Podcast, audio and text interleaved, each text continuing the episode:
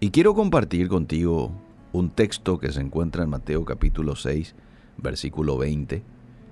Jesús dándoles una excelente lección a sus oyentes, a sus discípulos, con esto que les enseña allí en el pasaje. Y por una cuestión de tiempo no vamos a ir a lo que viene antes, a lo que viene después, pero quiero hacer mención a Mateo 6:20, haced o haceos tesoros en el cielo, les dijo Jesús a sus discípulos, donde ni la polilla ni el orín corrompen, y donde ladrones no minan ni hurtan. Algo muy interesante de la iglesia primitiva es de que no estaban interesados en acumular grande riqueza para sí misma, para ellos. Y eso lo podemos ver en Hechos capítulo 2, por ejemplo. Vemos que miles de peregrinos se reunieron en Jerusalén en el día de Pentecostés, cuando el apóstol Pedro predicó el Evangelio en ese día. Dice que tres mil personas se convirtieron en creyentes. Y poco después, miles más fueron añadidos a la iglesia. Pero en un día, tres mil se añadieron. Ahora, los peregrinos que se convirtieron en creyentes no querían regresar a sus hogares porque ahora eran parte de la iglesia. Así que los creyentes de Jerusalén tuvieron que adoptarlos. Y debido a que muchos de los habitantes eran pobres, indudablemente, la iglesia primitiva tenía que dar para satisfacer sus necesidades. Como resultado, los creyentes, nos muestra allí el pasaje, Hechos capítulo 2, desde el versículo 40, 45, dice, vendían sus propiedades y sus bienes y lo repartían a todos según la necesidad de cada uno. Vendían la propiedad que tenían y no es que traían a, la, iglesia, al, al equipo, 10, 20 o 30%. No, traían la totalidad. Traían el monto total. Hoy vender una propiedad sería quizás 200 millones, 300 millones. Bueno, traían ese monto y lo compartían y satisfacían de esa manera la necesidad de los nuevos creyentes. ¡Wow! Esto es digno de admirar. La iglesia primitiva ilustra, pero ilustra demasiado bien lo que significa hacer tesoros en el cielo. Y como la iglesia primitiva, hoy nosotros debemos hacer tesoros en el cielo. ¿Cuál es tu tesoro en el cielo?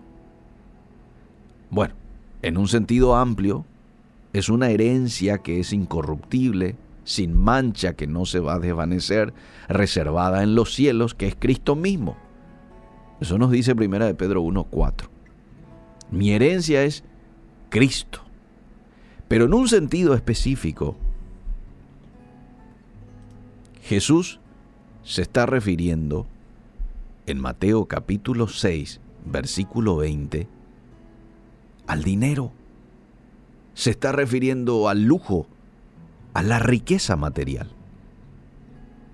Y aquí él está diciendo que el hacer tesoros en el cielo es ser generosos, es estar dispuesto a compartir las riquezas que Dios nos ha dado, en lugar de acumularlas y almacenarlas. Al ser generoso, amable oyente, te expones a todo el potencial de lo que significa esa vida eterna. Primera de Timoteo capítulo 6, verso 18 dice que hagan bien, sean ricos en buenas obras, dice el pasaje. Sean dadivosos, generosos, atesorando para sí buen fundamento para lo porvenir que echen mano de la vida eterna. Entonces el acumular tesoros en el cielo donde no pueden el orín corromper, ni los ladrones pueden robar, es ayudando a nuestros semejantes. Es invertir en nuestro prójimo. Fíjate vos de que la Biblia nos, nos llama a amar a Dios con todo nuestro corazón, nuestra mente, nuestras fuerzas y amar a nuestro prójimo como a ti mismo, como nos amamos nosotros a nosotros mismos, ¿verdad? Buscamos siempre lo mejor para nosotros. Buscamos satisfacer nuestras necesidades, por ejemplo, gastronómicas, cuando tenemos hambre, buscamos como sea para nuestro cuerpo. Bueno, de la misma manera Dios nos manda a amar a nuestro prójimo como a nosotros mismos. Entre más envíes al cielo, amable oyente, mayor será la gloria cuando llegues. Entre mayor sea la inversión, mayor va a ser la recompensa. Que tu objetivo en esta mañana sea invertir para la eternidad donde nunca vas a perder tu recompensa. Está bien también en pensar en invertir en esta tierra, pero hay peligros invirtiendo en esta tierra. El peligro de que te roben, el peligro de que uno pierda el dinero, eh, toda inversión aquí es tiene su cuota de, de riesgo, ¿verdad? Y la inversión aquí es limitada, es por un tiempo. Un día estamos, mañana no sabemos. La Biblia nos compara, compara la vida del ser humano con la neblina, que está unas dos horas en la mañana y luego se disipa. Entonces toda inversión que podamos hacer en esta tierra tiene su cuota de importancia, pero es limitada. La inversión que hagamos en el reino de los cielos, ah, nadie te la puede robar, no la puedes perder y es eterna. Invierte hoy en el prójimo. Con tiempo, dando de tu tiempo, dando de tus talentos, dando de tus recursos, ¿por qué no? Lo importante es que con la ayuda del Espíritu Santo, con la sabiduría que Él nos puede dar, tomados de su mano, Él nos muestre hoy, no mañana, hoy, dónde invertir para el reino de los cielos. ¿Dónde quieres, Señor?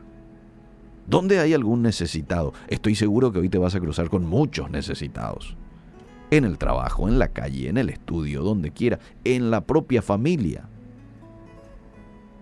Tenemos personas en quien invertir algo. Entonces, hagámoslo. Invirtamos en el reino de los cielos, sabiendo de que esa recompensa nadie te lo puede robar. Gracias por tu palabra, Señor.